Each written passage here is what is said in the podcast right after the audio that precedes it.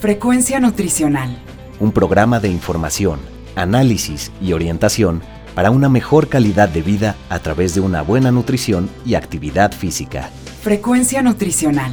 Bajo la conducción del nutriólogo Rafael Díaz.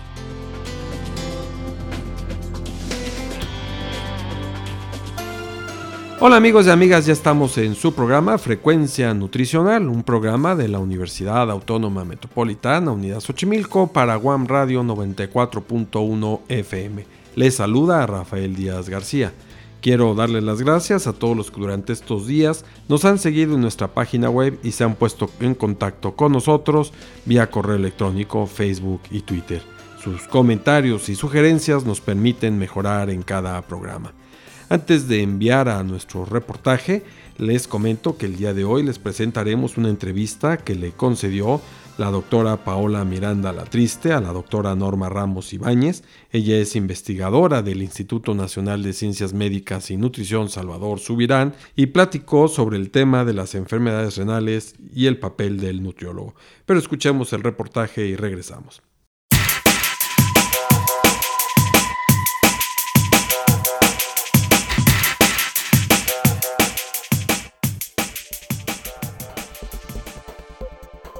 ¿Sabes qué es la enfermedad renal crónica? Eh, no, me suena como algo relacionado como al riñón.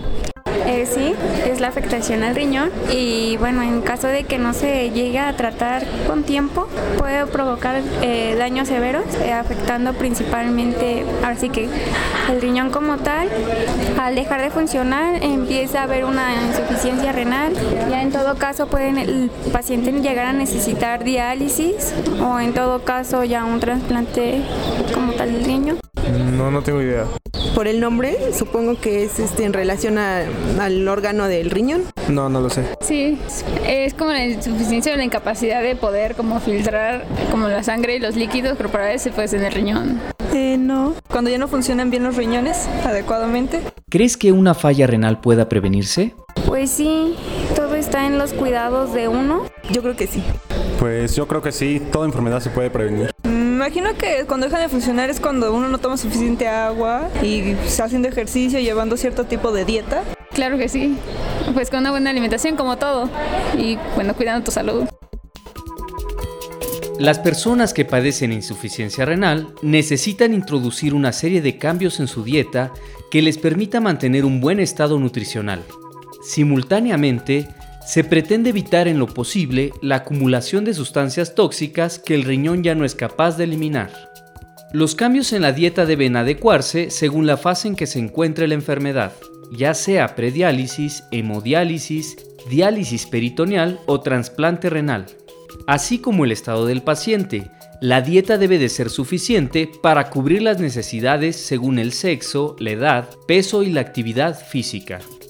Para conseguirlo, debe considerarse un equipo multidisciplinario que aborde adecuadamente la enfermedad. Para el tratamiento deben considerarse la participación de psicólogos, enfermeras y acondicionadores físicos centrados en el cuidado de los pacientes, pero sobre todo la implicación de médicos y nutriólogos especializados en las necesidades y cuidados que requiere esta condición. Las recomendaciones básicas para la dieta en caso de insuficiencia renal son seguir una dieta baja en proteínas, restringir el consumo de sodio y potasio, limitar la ingesta de líquidos si está en tratamiento con diálisis, controlar los niveles de fósforo y calcio, Consumir alimentos adecuados que compensen los déficits nutricionales que puede ocasionar la enfermedad y que eviten la pérdida de peso. Aunque el paciente esté sometido a un tratamiento con diálisis, este método no elimina todas las sustancias de desecho como lo harían los riñones sanos. Por lo tanto, una dieta adecuada es imprescindible para mantener un correcto equilibrio de electrolitos, minerales y líquidos. Los malos hábitos dietarios y de estilo de vida son los principales factores negativos para el desarrollo y la progresión del daño renal, por lo que en todos los pacientes con riesgo de enfermedad renal crónica debe promoverse una dieta saludable, mantener peso adecuado, realizar ejercicio y evitar el consumo de tabaco o alcohol. Motivar y apoyar el autocuidado de los pacientes es un componente clave, pues permite mejorar los resultados de salud. incluyendo la calidad de vida, el control metabólico, así como la adherencia al tratamiento.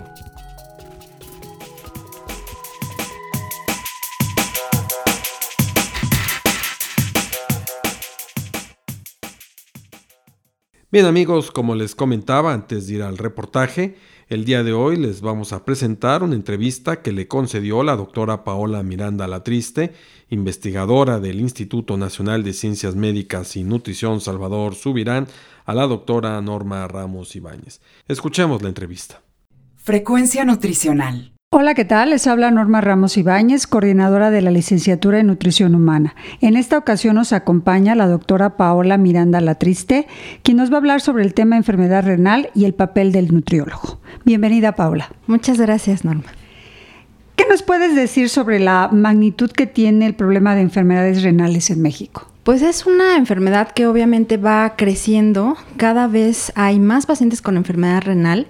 Se estima que a nivel mundial hay un 10% de la población que tiene esta enfermedad, esta patología, y en México específicamente 3 de cada 10 personas la padecen. Entonces es una enfermedad que no nada más está teniendo muchas personas cada vez a nivel mundial, sino también es una enfermedad costosa.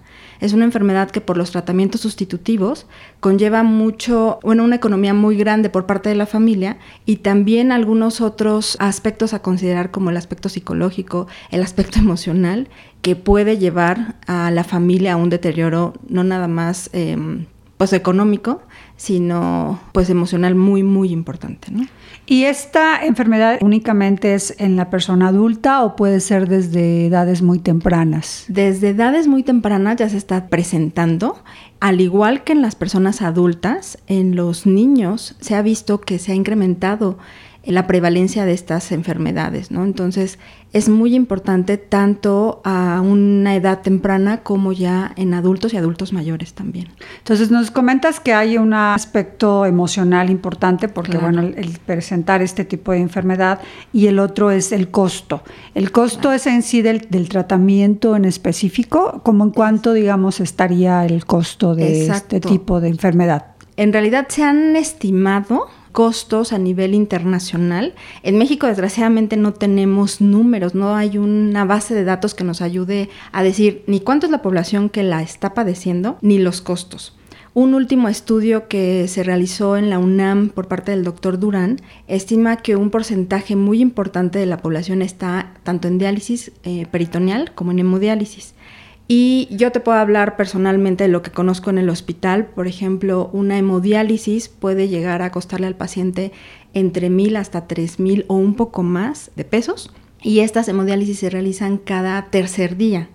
En cuanto a diálisis peritoneal, la bolsa que utilizan para hacer los cambios, pues también hay bolsas que pueden costar desde los 160 pesos por muy barata hasta 200 pesos. Y estas bolsas los utilizan cuatro veces al día los pacientes, ¿no? Entonces, en realidad si hacemos cuentas, una persona con un salario mínimo o tiene para su tratamiento o tiene para comer o para su transporte, ¿no? Que también con eso nos hemos encontrado pacientes que nos dicen o vengo a la hemodiálisis o como o pago el transporte. Entonces sí es muy triste esta realidad, porque no nada más es una enfermedad y lo que se gasta en los medicamentos, sino en el tratamiento sustitutivo que creo es el más costoso.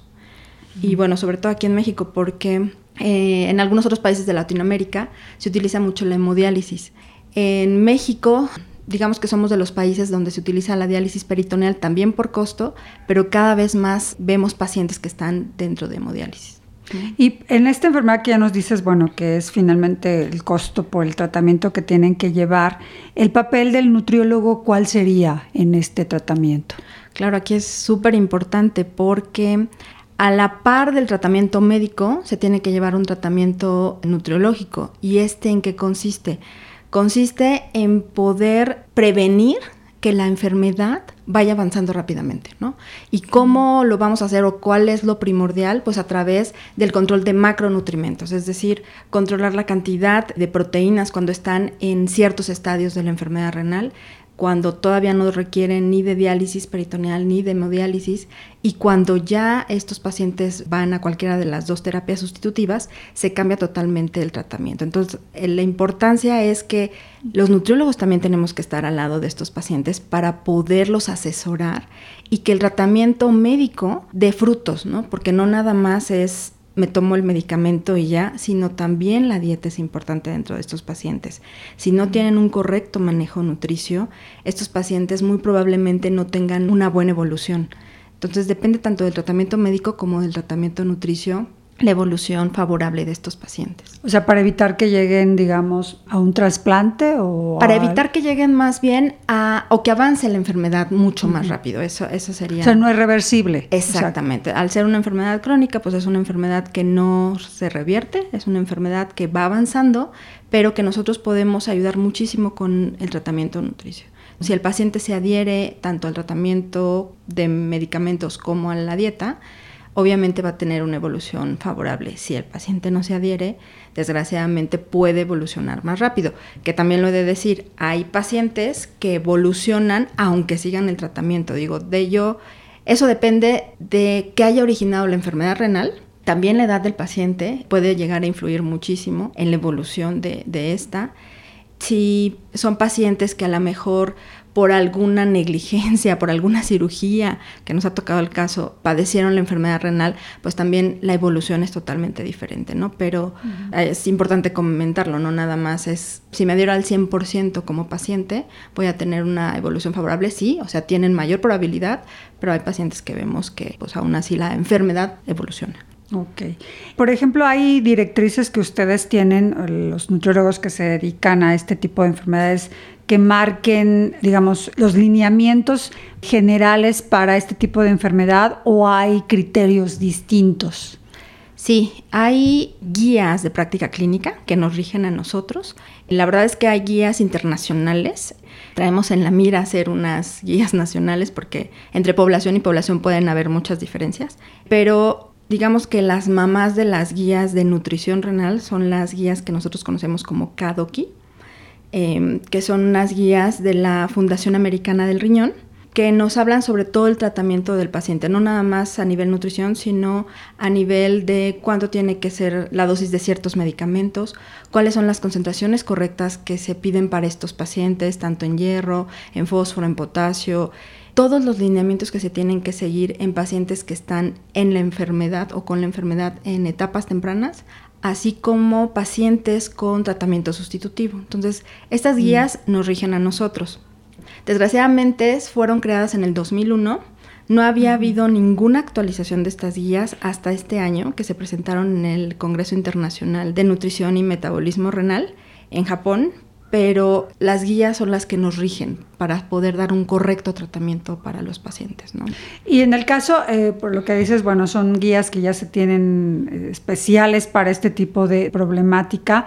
Eh, ¿Alguna que ustedes hayan visto o en tu experiencia hayan visto que habrá a lo mejor nutriólogos que manejan alguna corriente y con ellos se había visto mejor resultado que con otra? ¿O ustedes consideran que todos los nutriólogos deberían regirse por una misma lineamiento. Claro. Yo considero que sí nos tenemos que regir por un mismo lineamiento. De hecho, las guías están hechas para poder otorgar un óptimo tratamiento a los pacientes basadas en una evidencia científica, ¿no? Entonces, eso es lo que nos tendría que regir, que también debo de mencionar, habrá personas que no las conocen y que por lo tanto no se basan en ellas, ¿no? Dan lo que a lo mejor vieron en la carrera que pues pueden ser cosas diferentes a lo que los lineamientos o las guías nos están indicando. Pero sí, creo que es muy importante que nos rijamos en ellas. Entonces, por eso la importancia de crear una asociación de nutriólogos renales. Exactamente. Eh, de ahí viene la importancia de, de poder otorgar un óptimo tratamiento al paciente con enfermedad renal que a veces nos podemos encontrar con diferentes tratamientos que no son los adecuados para estos pacientes y que por lo tanto pueden llegar a tener estos pacientes una evolución poco favorable o una aceleración muy rápida de la enfermedad hacia etapas ya tardías donde necesitan hemodiálisis o diálisis peritoneal. ¿no? Entonces sí es importante contar con alguien que sepa llevar el tratamiento, que los lleve de la mano a los pacientes para que puedan cumplir con ese tratamiento porque también no es fácil seguir el tratamiento del paciente con enfermedad renal. Son restricciones, son dietas que son muy restrictivas y que por lo tanto tenemos que estar de la mano con ellos porque si no el tratamiento puede llegar a fracasar. ¿no? Entonces sí, de ahí la importancia de contar con una asociación que vea por los profesionales que en realidad están dando este tipo de tratamientos, pero que lo estén dando correctamente. ¿no? Entonces de aquí la importancia de contar con una asociación así. Entonces, se crea este Colegio Mexicano de Nutriólogos Renales. ¿Cuándo, en qué año se, se creó? Pues somos nuevos, estamos iniciando con el colegio. El colegio se crea el 8 de marzo de este año precisamente y lo que queremos con el colegio es juntarnos todos los que nos dedicamos a la nutrición renal y poder hacer estos lineamientos y no nada más quedarnos ahí, sino estar capacitando también a los nutriólogos que por alguna razón les llega un paciente con enfermedad renal, pero que a lo mejor no tienen todos los conocimientos para poderle dar un buen tratamiento. ¿no? Entonces, capacitar tanto los que no están dentro de esta área como los que ya estamos y poder pues generar mayor conocimiento, prepararlos mejor precisamente para beneficio de los pacientes. ¿no? Mencionabas que uno de los objetivos de crear este colegio es hacer este, lineamientos para población mexicana. ¿Cuáles serían, digamos, como el lineamiento principal de uh -huh. que podría ser la diferencia con los internacionales o que ustedes consideran que para población mexicana deben de ser otros por el contexto en el que vivimos? Hay muchísimas cosas que nos hacen pensar que tenemos que hacer lineamientos específicos para la población mexicana. Uno de ellos es la comida, ¿no? O sea, la, los alimentos son muy diferentes a nivel internacional que los que tenemos en México. Nosotros tenemos, digamos, un panorama muy amplio en los alimentos que consumimos aquí en México. Sin embargo, el paciente con enfermedad renal a veces no puede consumirlos todos, ¿no? Las recomendaciones nos hemos topado con listas, por ejemplo, de alimentos ricos en fósforo, que aquí en México no hay, ni siquiera existen. Entonces, es necesario hacerlo, sí, también es necesario hacerlo porque tenemos una amplia gama de pacientes con enfermedad renal, que puede ser desde el paciente que tiene una economía muy baja a un paciente que tiene una economía suficiente para comprarse un tratamiento que lo puedan dar en su casa individualmente y no requiere ir al hospital. Estos pacientes que no tienen una economía suficiente para sustentar su tratamiento nutricio, son un reto, un reto que en las guías internacionales no viene, ¿no? Nos hemos topado con pacientes que vienen del campo y que lo único que comen son tortillas y frijoles. Y que con eso que tienen, entonces tenemos que darles un tratamiento nutricio correcto para que no se desnutran, para que todos sus parámetros bioquímicos no se eleven y entonces eso no los complique. Entonces sí nos hemos topado con que es necesario crear nuestros propios lineamientos, nuestras propias guías, para dar solución a los problemas que aquí en México nos encontramos, ¿no? No internacionalmente a veces somos tan diferentes que hay algunas cosas pues que no checan o que no están siendo muy coherentes con la realidad de aquí en México. Pero los lineamientos, por ejemplo, generales de cuáles son las concentraciones de fósforo que debemos manejar en los pacientes, claro que los podemos seguir a nivel internacional, cuáles son los lineamientos que se tienen que manejar en la cantidad de proteínas o macronutrimentos Digo, esas son generalidades que podemos seguir internacionalmente, pero yo creo que tendríamos que ser mucho más específicos con la población mexicana. Ok, entonces uno de los objetivos de este colegio es hacer lineamientos para población mexicana, la otra decía es capacitar, capacitar a, a, nutriólogos que estén en este campo o bien gente que se quiera incorporar. Exactamente. ¿Y eh, qué otro objetivo sería? Al de cursos decías. Cursos, también. exactamente. Tenemos, bueno, pretendemos hacer cursos de educación continua para que aquellas personas que no tienen la preparación suficiente la puedan ir adquiriendo. Y yo creo que el reto más importante que tenemos es certificar al nutriólogo renal. Lo que pretendemos es hacer una especie de especialización para que el que sabe de nutrición renal pueda tratar y sea el experto que trate a estos pacientes y no nos topemos con pacientes que son tratados de una forma no adecuada, donde tal vez inclusive eso le llevó a que la enfermedad avanzara mucho más rápido, ¿no? Entonces, yo creo que el reto más importante que tenemos, y sé que no se va a dar en un año o en dos, es la certificación de estas personas que ya nos hemos capacitado, que tenemos la experiencia y pues que nos llamen como tal, ¿no? Nutriólogos renales. Sé que es trabajar también en conjunto con el Colegio Mexicano de Nutriólogos, que es quien nos certifica como nutriólogos en general. Pero bueno, estamos hablando y estamos trabajando para que esto se pueda lograr. Entonces, ¿va dirigido únicamente a nutriólogos o también Exacto. puede ser enfermeras o médicos? No, es solamente para nutriólogos. Los socios son nutriólogos o deben de ser nutriólogos. Voy a hacer un, un comentario que nos hemos topado con muchas personas que se quieren asociar, que nos dicen, bueno, es que seguramente van a empezar a asociar a, a médicos porque quieren a través de ustedes ganar qué sé yo, este, algún lugar dentro de la nutrición. No, en realidad es una asociación que está hecha y que es dirigida por nutriólogos para nutriólogos y solamente digo, se abre que el conocimiento, obviamente hay gente experta que son médicos en, en nutrición, pocos, pero los hay, que nos pueden ayudar a capacitar, claro, ¿no? Pero como socios, nada más nutriólogos. ¿Y cuáles serían los requisitos que tendrían que cubrir los nutriólogos para poder ingresar a este colegio? Claro, son, bueno, tenemos dos categorías. Una va a ser aquellas, aquellos estudiantes que todavía no han terminado el 100% de los créditos. Les estamos pidiendo que cubran al menos el 80% de los créditos y que nos enseñen su tira de materias. RFC, comprobante de domicilio, CURP, que eso se pide para todos. Y aquellos que ya son nutriólogos o licenciados en nutrición, que nos den una copia de su cédula, de su título y también RFC CURP y un comprobante de domicilio. Estos son los requisitos para que nosotros podamos decir si pueden ingresar o no pueden ingresar. Y obviamente después de ello pagan una cuota eh, como socios que para estudiantes es de 1.200 y para socios profesionistas de 1700. ¿Y en dónde pueden entregar estos documentos o en qué correo electrónico o, o, forma de contacto con ustedes? Se mandan por correo electrónico a la dirección de Comenur, que es el Colegio Mexicano de Nutriólogos Renales, pero digamos en sus siglas, comenur.gmail.com. Ahí lo pueden enviar e inclusive ahí mismo les contestamos si ya se leyeron todos sus documentos y ya los recibimos y si pues pueden pasar a ser socios y pagar sus cuotas, ¿no? Pero ese es, eh, digamos, los pasos, mandar por correo electrónico y una vez que les contestemos ya pueden acreditarse como socios. ¿Y esta uh, acreditación como socio cuánto dura? ¿Va a ser eh, anualmente. anualmente? Exactamente, durante un año eso es lo que abarca la cuota y pues los requisitos que van a mandar. Ok. Bueno, no se nos había olvidado comentar de que la doctora Paola pues es la presidenta de, de este colegio. ¿Cuánto estarías en, en funciones, digamos? Son a estar? dos años. Dos años. Cada mesa directiva dura dos años. Y bueno, nuestra vicepresidenta es la doctora Jimena Tilano.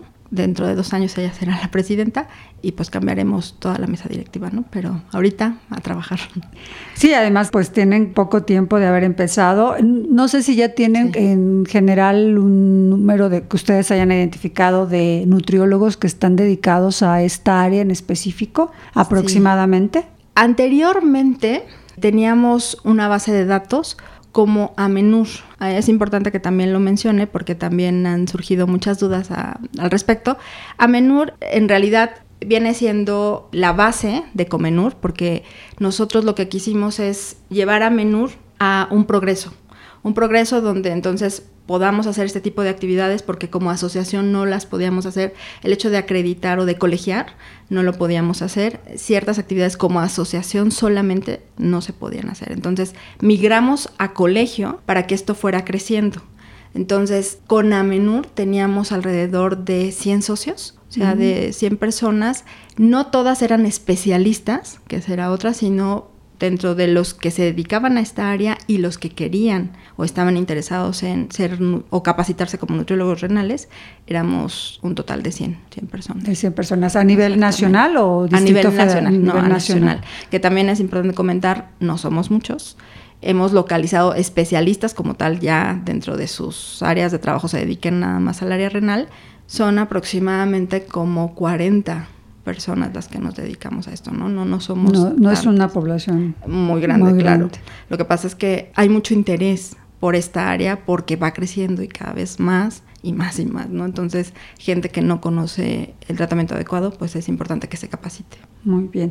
¿Y alguna otra actividad que ustedes estén planeando, este, de las que ya nos mencionaste, algún curso de capacitación, digamos, ya específicamente para el enfermo? Para el enfermo sí. Eh, si me permites, les voy a comentar un poco de nuestras actividades tenemos nuestro evento inaugural donde ya nos vamos a dar a conocer como colegio, como Comenur o Colegio Mexicano de Nutriólogos Renales, el 3 de junio en el Instituto Nacional de Cardiología. Ignacio Chávez, a la cual estás invitada, por supuesto. Gracias. Y bueno, ahí tenemos un programa donde nos van a hablar un poco de la epidemiología de la enfermedad renal, el papel que tiene el nutriólogo dentro de esta enfermedad una mesa que vamos a tener sobre diferentes especialistas, porque no nada más el nutriólogo es el importante, ¿no? Tenemos también trabajadores social, psicólogo, que interviene dentro de, con los pacientes, con los familiares, para que pueda progresar, para que tenga una mejor progresión el paciente. Y eh, finalmente vamos a otorgar también eh, unos premios a las personas que se han dedicado por mucho tiempo a estar dentro de la nutrición renal y que inclusive fundaron Amenur, que es de donde nosotros surgimos. Entonces va a estar muy interesante nuestro evento inaugural y posteriormente vamos a tener sesiones trimestrales. Cada tres meses vamos a tener una sesión con un tema en específico, obviamente de nutrición renal.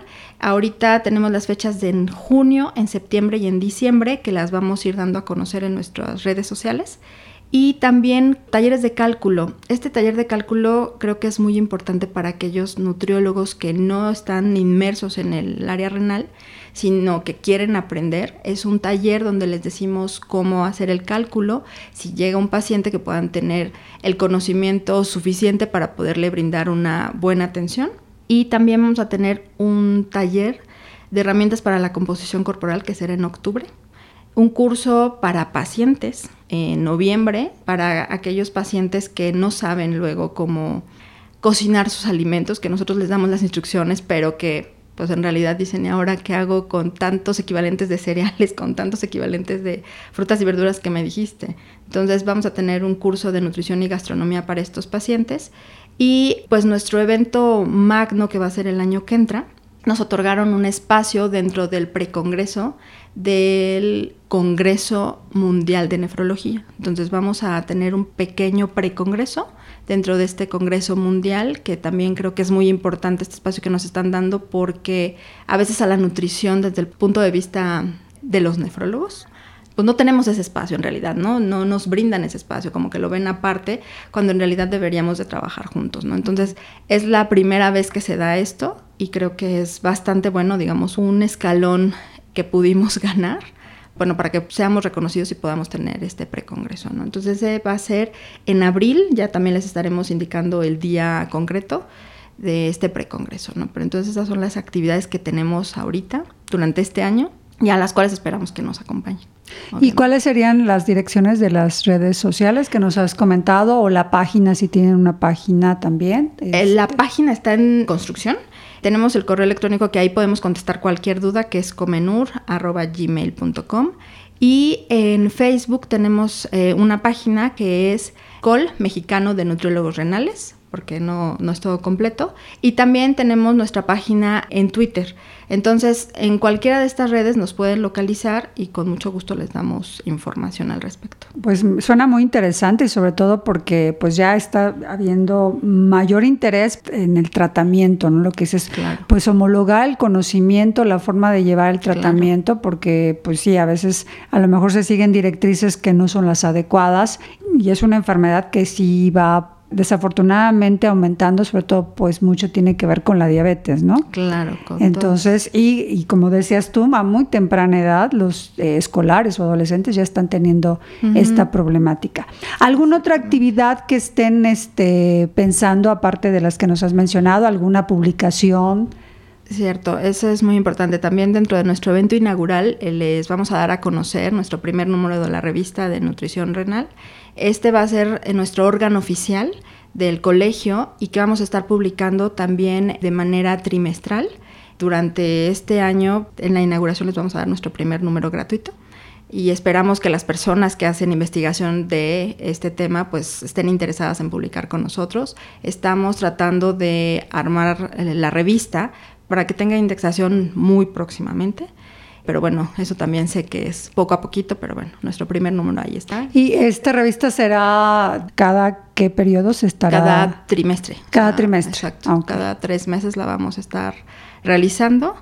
Vamos a tener dentro de la revista artículos originales, artículos de revisión, casos clínicos, herramientas para los pacientes. A veces como nutriólogos nos hace falta estas herramientas que le faciliten al paciente entender el tratamiento nutricio o la dieta que le estamos dando. Entonces va a haber una sección donde le podamos facilitar al paciente que entienda mejor esta dieta, ¿no? Y bueno, cartas al editor. En sí va a ser una revista que creo, considero yo, bastante completa pero esperemos que también nos puedan apoyar las personas que se dedican a investigación, porque es importante no nada más tener artículos de revisión, sino pues conocer que aquí en México se hace mucha investigación en nutrición renal, pero que a veces pues no es publicada o se queda solamente en tesis, etcétera, ¿no? Entonces sí es importante que nos consideren como un órgano donde pueden publicar y que, bueno, vamos con miras para podernos indexar, porque yo sé que para muchas personas, y sobre todo investigadores, eso es importante, ¿no? No nada más publicar en una revista que no se conozca, sino publicar en una revista que en realidad esté teniendo lineamientos pues, de altos estándares y que puedan inclusive este, consultar internacionalmente. ¿no? pues ahí vamos. Pues suena muy interesante este colegio mexicano y esperamos pues el mayor de los éxitos y que siga que siga creciendo, que más nutriólogos se asumen a este proyecto y que pues ya en un futuro que te volvamos a entrevistar nos digas pues ya son más de mil, socios que están interesados y que la revista va, divulgándose cada vez más. ¿Algún otro comentario que nos quieras decir para eh, cerrar ya esta entrevista? Pues el único comentario es invitarlos a que se asocien. Ahorita tenemos una promoción a los primeros 30 eh, se les está haciendo un 10% de descuento en las cuotas, entonces lo pueden aprovechar para que tengan una disminución en el cobro de, su anualidad, ¿no? Entonces, que lo aprovechen. Pues muchas gracias, Paola. Ha sido muy interesante esta entrevista y esperemos que haya sido del agrado de nuestros radioescuchas. Muchas gracias y hasta la próxima. Muchas gracias. Frecuencia nutricional. Bien amigos, esta fue la entrevista que concedió la doctora Paola Miranda Latriste a la doctora Norma Ramos Ibáñez. Estamos con esto terminando nuestro programa. Esperamos haya sido de su agrado. Recuerden que podemos seguir en contacto a través de nuestra página web www.facebook.com diagonal frecuencia nutricional. Asimismo lo pueden hacer enviándonos sus comentarios a nuestro correo electrónico frecuencia nutricional arroba correo punto mx y también pueden estar en contacto con nosotros en Twitter como arroba fnutricional. Les recuerdo que pueden escuchar todos nuestros programas anteriores en www.misscloud.com diagonal frecuencia nutricional. Solo me resta agradecerle a Teseo López, Alfredo Velázquez, a Norma Ramos, a Magdalena Rodríguez Magallanes y a Efraín Velázquez, quienes hicieron posible la realización de este programa. Finalmente, gracias a todos ustedes por escucharnos, se despide Rafael Díaz, quien los espera en nuestra siguiente emisión de Frecuencia Nutricional.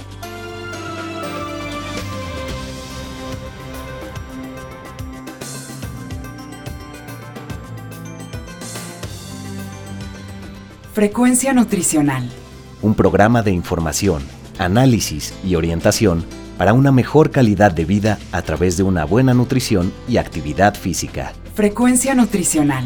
Una producción de la Unidad Xochimilco para Guam Radio 94.1 FM.